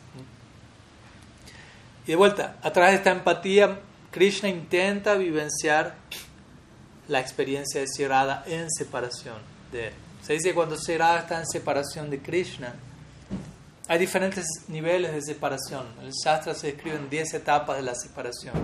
La última etapa es Mriti. Mriti significa muerte. No quiere decir que la persona muere literalmente, no nunca escuchamos que Krishna muere, Radha muere, Mahaprabhu muere en separación, pero uno llega a ese, borde, a ese extremo en donde a menos que se concerte la unión, siento que todo está por acabar. Y tanto, este es un paréntesis, pero está ligado a todo esto, para que no digan que no se les avisó. Tanto Mahaprabhu como Radha como Krishna en el Nitya Lila a diario atraviesan esta experiencia. ¿no? Krishna en separación de Sri Radha, Radha en separación de Sri Krishna, Mahaprabhu en el humor de Radha en separación de Krishna, en su lila respectivo, a diario experimentan, estoy a punto de morir, si no me reencuentro con el objeto de mi afecto. Y nuestro servicio allí va a ser salvarlos. Imagínense. Ahora nosotros estamos aquí orando para que nos salven ellos. Pero una vez que, que seamos salvados, ¿qué hacemos con nuestra salvación ahora? ahora nuestra salvación la tenemos que poner al servicio de ellos y en, la dinámica del lila, sobre una base diaria. Aparte, nuestro servicio va a ser contener, acompañar, dar esperanza, hacer los arreglos para concentrar la respectiva unión y a diario salvar la vida de Krishna de Shira, dependiendo la posición de servicio en la que uno está. Aliviar su agonía en separación. Por ejemplo, un devoto avanzado que cante Srinam y tiene una afinidad por adorar a Shirada en Manjari Bhav. Él o ella va a estar cantando el Mahamantra cada una de las tres palabras del Mahamantra, Hare Krishna Ram, él o ella los va a interpretar como nombres de Krishna, los tres, y, y son nombres de Krishna que él o ella va a estar cantando a Shirada para aliviarla a ella en separación de Krishna, básicamente. En servicio a ella, ella va a estar repitiendo los nombres de, de Krishna para salvarla en su agonía de separación. ¿Mm? Entonces, obviamente, vuelta, esto no es algo para uno imitar y uno hacerlo superficialmente, pero en la medida que un sadhaka avanza, su, su canto, su orientación de servicio va a ir en esa dirección, entendiendo, hay tanta necesidad allí. Y yo voy a ser tan necesario, no porque sea la gran cosa, pero porque el Swarup Shakti va a bendecirme y a descender de una manera tal que me va a permitir satisfacer una necesidad de servicio única en ese plano. Y esa va a ser nuestra vida eterna sobre una base diaria. De vuelta, no digan que no les avisé. Porque a veces uno piensa, no voy a ir a Golok Prendav y ahí estoy tranquilo, relajado. Y no sé, yo no sé quién soy yo, no me van a necesitar, está todo ahí funcionando ya. Pero no, esa no, eso significa que no entendemos cómo el lila funciona, cómo se da la dinámica allí. Unas palabras más, por otro lado, el sanya de Mahaprabhu, en un sentido interno, como dijimos, tiene que ver, como dijimos, el intentar pagar la deuda de amor que él adquirió con las gopis. Recordemos en el Srimad Bhagavatam, ya esto lo mencionamos al comienzo de nuestra serie, cuando en medio del Rasa Lila, cuando Krishna desaparece de las gopis, las gopis empiezan a cantar Gopi Gita, Krishna oculto detrás de un árbol tamal, contempla el, el, el, corazón de Sri floreciendo en separación y él siente, esto es demasiado, necesito experimentar esto. Él aparece eventualmente en escena y dice, Napariham nirabadya sanjuyam susadu kritam vibudaya sapiva jamavan jandur jarageha shrinkala sambrisha tatva pratiyatu sadhuna. Él le dice a las gopis, el amor que ustedes tienen por mí es tal que yo no puedo pagarlo, no puedo pagar a cambio esto, no puedo recompensarla, ni siquiera en un día de Brahma, largo tiempo. Incluso si lo intento, Krishna sabe intentarlo, no soy capaz de. El amor que ustedes tienen por mí, que ese amor sea su propia recompensa. Yo no lo puedo recompensar, más bien yo anhelo eso como mi propia recompensa. Pero Sanatan Goswami interpreta este verso como Krishna diciendo, aunque no lo puedo recompensar, aunque ni siquiera sé cuánta es la deuda que he adquirido, qué decir de pagarla, ni siquiera puedo calcular cuánto tengo que... Al mismo tiempo no me puedo quedar cruzado de brazos, sin hacer nada. Entonces voy a intentar pagar mi deuda de amor con ustedes. Y una vez cada día de Brahma yo voy a aparecer en la forma de un sadhu, Mahaprabhu, y voy a intentar hacer devotos está hablando Sirada, hacer devotos para ti y de esa manera intentar expandir tu campo de servicio, el campo de servicio a ti, y de esa manera tratar de pagar algo. algo Entonces ahí viene una idea muy interesante. Krishna como Mahaprabhu es Krishna intentando predicar y hacer devotos para Sri Radha, como un intento por él saldar su deuda. Y nosotros somos parte de esa ecuación. Estamos en medio de todo eso intentando ayudar a Krishna como Mahaprabhu a pagar su deuda. Cuanto más y mejor devoto nos volvemos, más y mejor Krishna está pudiendo saldar su deuda de amor con Sri Radha, básicamente. a veces da el ejemplo que así como una persona avara tiene dinero y va contando billete tras billete, tras billete, tras billete. La manera un devoto cuando canta yapa, por ejemplo, está contando, ojalá cantando también, es cantar, no tanto contar, pero uno va contando. uno va contando, así como alguien avaro cuenta su dinero, ¿no? de la misma manera nosotros contamos nuestras cuentas, pero para ayudar a Krishna a saldar su deuda pendiente. E, esa es una, una, manera muy interesante de conseguir nuestro canto. Desde ese lado, nuestro canto de Srinam es considerado servicio muy íntimo a, a, Krishna en su forma como Sri Gaur Sundar. ¿Mm? ¿Mm? Entonces Mahaprabhu viene como Krishna, perdón, Krishna viene como Mahaprabhu a, a intentar predicar las glorias de Sri Radha, a intentar hacer devotos para ella, a de eso tratar de saldar su deuda de amor divino con ella. Entonces, también esa es otra manera para nosotros concebir lo que llamamos prédica. Cuando uno intenta diseminar las glorias de este mensaje que nuevos devotos se hagan, la concepción superior es todo esto es el servicio más a Prabhu, porque cuanto más esto se logre, más Krishna va a estar pudiendo saldar su deuda, amor.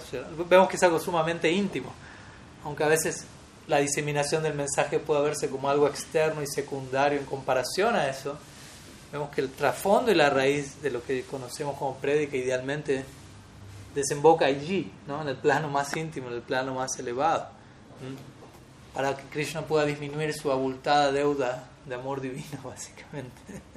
Entonces este es el secreto del Sanyas Lila de Mahaprabhu.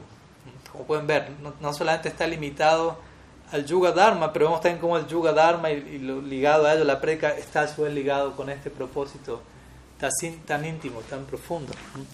Entonces, desde ese lugar, Sri Krishna acepta sannyas.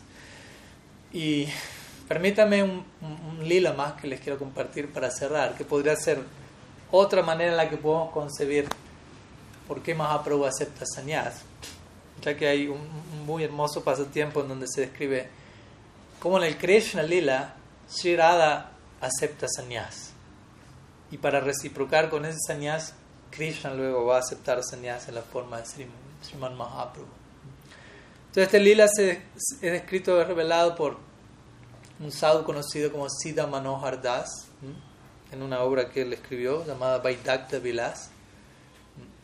Y, y, básicamente allí se describe como, como todos los días, o como todas las noches, se, se, planea todo para el encuentro de Sri y Krishna en Vrindavan. Entonces en, en el día se entregan, se intercambian distintos mensajes y señales y gestos en donde se, se entrega la información de cuál va a ser el, punto de encuentro de esa noche en particular, porque todas las noches va, va modificándose todo ello. Entonces todo se organiza para ello.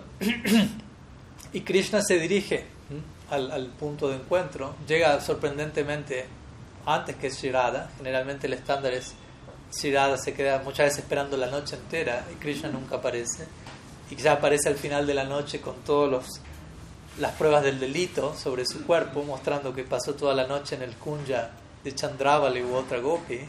Y allí se imaginarán todo lo que acontece, pero bueno, ese es otro tema. En este caso, Krishna llega, Sri Radha no está allí, y Krishna considera, bueno, mientras ella llega, yo voy a preparar todo el kunya, y comienza a, decorarlo de manera muy experta en, todas en, todas, en todas sus secciones, a poner diferentes imágenes, adornarlo con flores y demás. ¿Mm? Pero si no, no, puede esta noche concertar el encuentro. O sea, obviamente ya tiene en mente, es lo único que tiene en mente, pero en su hogar surgen ciertos obstáculos. De hecho, se dice que la naturaleza para aquí Babes, que es un amor lleno de obstáculos. Rupa Goswami dice uno de los tres ingredientes centrales para aquí Babes que tiene que haber obstáculos. no puede no haberlos, si no, no es para aquí Babes. Y los obstáculos no son algo indeseable, están allí para intensificar el, amor, para nutrirlo. Si, hay verdadero amor, los obstáculos se vuelven udípana, se vuelven estímulo. como cuando los Goswamis se querían unir a Mahaprabhu con Mahaprabhu y, y Sanatan Goswami fue puesto en la prisión, Raghunath Goswami fue encerrado en su hogar, obstáculo, obstáculo, pero su anhelo aumentó ante esos obstáculos. Entonces, de la misma manera, si Radha intenta aumentar su anhelo, pero ella se encuentra en su hogar cumpliendo con sus labores domésticas, viendo qué excusa encuentra para escaparse esa noche, sin que nadie se dé cuenta, obviamente. Y Yatila le menciona, no, pero tu esposo Abhimanyu está llegando con un amigo y tienes que preparar todo y cocinar para él. Entonces surge este imprevisto que no estaba en, los planes y si no, no puede concertar el encuentro con Krishna, tiene que quedar en, el hogar preparando todo. Entonces Krishna en un punto, luego esperar y esperar y preparar todo, pero seguir esperando, comienza a preocuparse por Radha, porque bueno, él es el impuntual generalmente. Ella, ok, puede ser impuntual, pero ya había pasado un tiempo considerable y generalmente esto no ocurre. Entonces, ¿qué será que ocurre aquí, no? Entonces, Shirada se dice que envía desde su hogar una, una, amiga, una Saki, para que le, notifique a Krishna qué le estaba pasando y por qué ella no podía llegar. Pero en ese momento Krishna había salido a buscar a Shirada en otras partes. ¿Será que pasó algo en el camino? ¿Será que fue al kunja equivocado, lo que fuese? Pero bueno, eventualmente, como digo, la, la Saki no encuentra a Krishna. Y Krishna en un punto llega a un punto donde al no encontrar a la Shirada y decir, bueno, ella no vino, al final yo termino en toda esta situación, en toda esta ansiedad por estos vínculos amorosos. Ya me cansé de estos vínculos amorosos. Ya, ya no más romance en mi vida. Krishna entra en un tipo de man, él, en un tipo de enojo. Krishna se frustra de su vínculo con las damas. Y, él, y, él, y él, antes de regresar a su hogar, pasa por el kunja que él había decorado y lo destroza por completo. Se acabó todo este, este rollo romántico y se va a su hogar, ¿no? enojado. Entonces luego la Saki que había ido al Kunja primero, no lo encontró a Krishna, siguió buscando en otras partes, vuelve al Kunja por si acaso, si Krishna está allí encuentra el Kunja totalmente destrozado. Entonces se pregunta ¿qué, qué, pasó y retorna, no encuentra a Krishna, retorna donde Shira le dice, pasó esto, nunca encontré a Krishna, el Kunja estaba hermosamente decorado en un comienzo, luego quedó destrozado por completo. Se imaginarán cuánto Shirada está sufriendo en separación, porque ella anhelaba más que nunca encontrarse con él, pero no podía hacerlo. Entonces Krishna, por otro lado, está en su hogar frustrado del romanticismo en este plano, y dice, ya, me vuelvo brahmachari. Entonces Krishna se quita su pitámbara, su ropa amarilla y se empieza a vestir con azafrán. Ya basta de todos estos rollos con las damas en este plano, algo así. ¿no? Nada, nada más dorado en mi ropa. Porque recordemos, Krishna se viste con ropa dorada que es el color de la tez de Sri Radha. Y Radha se viste con ropa que es el color de la tez de Sri Krishna. Lo cual indica no solamente ellos están llenos del otro por dentro, sino incluso por fuera. Pero él se queda en su hogar y, y Yasoda le dice, ¿qué pasa? Hoy vas a salir a... Estás tarde para ir con tus amigos a pastar las vacas, ordeñarlas. dice, no, hoy estoy enfermo hoy no voy a salir a pastar las vacas. Y tampoco voy a comer nada cocinado. Recordemos, todos los días Shirada va a cocinar a la casa de Krishna para él. Krishna dice, no voy a comer nada. No dice nada que Radha haya preparado, pero nada cocinado. Frutas, raíces, si es que como. No estoy más para ayunar. Entonces dice que Shirada envía a esta altura otra Saki con un mensaje para Krishna. La Saki viene, entrega el mensaje, pero Krishna mira por otro lado y no responde, ni siquiera la mira y diferentes asociados, Danista y otros, intentan como romper este man, este enojo en Krishna, pero nada, Krishna ni siquiera quiere oír el nombre de Shirada. De vuelta en la dinámica del lila, para incrementar la alegría eventual de la unión. Y Shirada envía diferentes preparaciones que ella había cocinado para Krishna, y Krishna no toca ninguna de ellas. Y por lo tanto Krishna está ayunando, y se dice que lo único que Shirada come son los remanentes de lo que Krishna haya comido pero siendo que Krishna está ayunando, Sri Radha está ayunando también. Y de esa manera prácticamente Krishna y Radha están ayunando, pasa el tiempo, se van debilitando más y más, y todo Brindavan se va debilitando más y más. Pues si Sri Radha y Krishna se encuentran en esa situación, todo Gokul empieza a perecer también. Toda la situación llega a un punto en donde ¿qué hacer? ¿Qué hacer? ¿Cómo romper el man de Krishna? Entonces Lalita Saki se acerca donde Shirada le dice, tengo, un, tengo una idea, tengo un plan. Entonces le dice, tú tienes que vestir como sannyasi. Y comienza a compartirle todo el plan Sherada. Entonces comienza, Lalita comienza a decorar a Sherada como sannyasi. ¿no? Le desata su trenza, le hace todo un rodete como de cabello enmarañado aquí arriba. ¿no? La decora con diferentes cuentas. ¿no? Tulsi aquí, aquí, le pone tilak. ¿no? le da su camándalu, su pote para llevar agua, ¿no? la viste con ropa azafrán, le pone un upavita, para tapar su pecho le das libro, Shastra, ella lleva el Shastra aquí en su pecho, ¿no? y la envía donde Nandishwar, a la casa de Nanda Maharaj. Entonces, este sannyasi, nuevo sannyasi, comienza a, transitar desde su hogar hasta la casa de Nanda Maharaj, y en el camino todo Brindavan va contemplando ese sannyasi y comienzan a llorar en éxtasis. ¿no? ¿Quién es este sannyasi? Por favor, bendíganos, por favor, venga a nuestro hogar. Por, todos quedan completamente cautivados. ¿no? Y Shirada estaba completamente escuálida en separación de Krishna, en ayuno, y todos pensaban, ah, este sannyasi está tan escuálido por sus tremendas austeridades y tapasya, etc. ¿no? Entonces, finalmente ya llega a Nandishwar y se presenta como soy un sannyasi, un monje célibe, y vengo a mendigar, ese es mi, mi dharma básicamente, pero yo no recibo limosna de ninguna dama. ¿No? Pues Yashoda le, le, le, atiende en un punto eventualmente.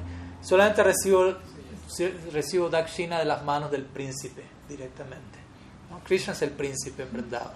¿no? Nanda Maharaj es el rey de, de Braj y Krishna es el heredero del trono, entonces el príncipe. Entonces Yashoda de vuelta recibe todas estas noticias y al mismo tiempo ya está consciente, mi Krishna, mi Lal está totalmente enfermo, escuálido, no está comiendo hace días, como ella no sabe la razón última, pero cómo resolver esto. Y aquí llegó este sannyasi sadhu ya lo puede bendecir, curarlo, etc. Entonces ella va de inmediato donde Krishna dijo: Acaba de venir un sannyasi fulgente, encantador, un sadhu. Por favor, ve a verlo, quizás él te bendice y, y tú te curas. ¿no? Todo Brindavan estaba pendiendo de un hilo a esta altura, básicamente. ¿no? Entonces se dice que Krishna llega y ve a, Shirada como si no la reconoce en el acto, de acuerdo, Yogamaya hace ese arreglo, pero él queda como cautivado. Mm, sannyasi tan, tan especial. Sale una pequeña sonrisa, sale en Krishna después de días. ¿no? Mm. Y Shirada le dice, bueno, yo soy un sannyasi tántrico, estoy llevando a cabo un brata muy estricto y necesito solicitarte algo como donación para que mi brata sea exitoso. ¿Y, y qué es eso? Y dice, yo no te puedo decir, primero me tienes que prometer que lo que sea que te pida me lo vas a dar. y Krishna dice, pero yo cómo, voy a, cómo sé si lo que me vas a pedir te lo voy a poder dar. ¿no? O sea, si está a mi alcance darte eso. ¿no? El sannyasi le dice, sí, sí, está a tu alcance. okay, ¿no? Entonces Krishna dice, ok, si, si tú lo dices, lo que sea que me pidas te lo voy a dar. ¿no? Entonces Sri le dice como sannyasi, bueno, yo como sannyasi vengo aquí a mendigar tu man. ¿no? Man quiere decir enojo. ¿no? O sea, entrégame tu enojo. Y en ese momento, obviamente, Krishna cae en cuenta quién era ese sannyasi. ¿no? Shirada mendigándole, entrégame tu enojo, deja de estar enojado conmigo, básicamente. ¿no? Y obviamente, Krishna accede, entrega la donación correspondiente para que el sannyasi sea exitoso en su brata. Él abandona su, su man y ahí surge el reencuentro de Sri Shirada y Krishna con Shirada vistiéndose como sannyasi. Obviamente, el cierre del lila, lila es que a esa altura del día ya era tarde y Krishna va donde ella y le dice, ma, ya es muy tarde, ¿no? este sannyasi anda mendigando por todas partes, no tiene dónde descansar y yo soy brahmachari, ¿no? recordemos que él está, así que mejor para un brahmachari que asociarse con un sannyasi. ¿no? Y ya es tarde, así que mejor que el sannyasi se quede a dormir en casa, puede quedar en mi propio cuarto, así yo me asocio de cerca con él. Y eso dice, claro, perfecto, ¿no? Y tú ya estás curado y te vas a mejorar aún más, ¿no? Entonces, de ese lugar, el lila culmina y podemos conectar nuevamente, ¿no? Este lila de Mahaprabhu aceptando sanyas como una manera en la que Krishna acepta sanyas para reciprocar al sanyas que, que Shirada aceptó en el, en el, Krishna lila también. Entonces, algunas ideas que hoy queríamos compartir en relación al, no solo al sanyas lila en sí de Mahaprabhu, sino a los diferentes niveles de, de razones por las cuales él acepta ese sanyas. Desde la más externa de un brahmana lo maldijo algo más intermedio que para establecer el Yuga Dharma como una estrategia de prédica, hasta lo más íntimo de lo más íntimo en relación a cómo este sannyas, no solo en el color, sino en todo su ser, facilita representa la experiencia más profunda de Sri Chaitanya en el humor de Sri Radha. Así que, Sriman Mahaprabhu. Vamos a dejar hoy por aquí y obviamente si hay preguntas, mañana y pasado, si no me falla la memoria, vamos a estar teniendo encuentros matutinos de preguntas y respuestas, ya sea en relación a este ciclo o a otro, a otras ideas que quieran compartir. Así que esperamos verlos mañana temprano o mañana en la tarde. Pasado en la tarde vamos a continuar a partir de ahora describiendo qué acontece con la vida de Mahaprabhu en Jagannath Puri. Ya que luego de estos años Mahaprabhu se va a trasladar a Puri y ahí se da el la segunda parte de su vida. Así que aquí en adelante hasta el cierre de nuestro ciclo vamos a a viajar todos juntos a Jagannath Puri, así que hagan sus maletas, prepárense, saquen su ticket de tren. En esa época no había tren, vamos caminando, así que vamos a caminar rápido, porque mañana en la tarde tenemos que estar allí. Sri Jagannath Puri Dham ki jai, Sri Navadip Dham ki jai, Sri Gurudev ki jai, Sri Harinam Sankirtan ki jai, Sri Krishna Chaitanya ki jai, Gaur Bhakta Vrinda ki jai, Gaur Namananda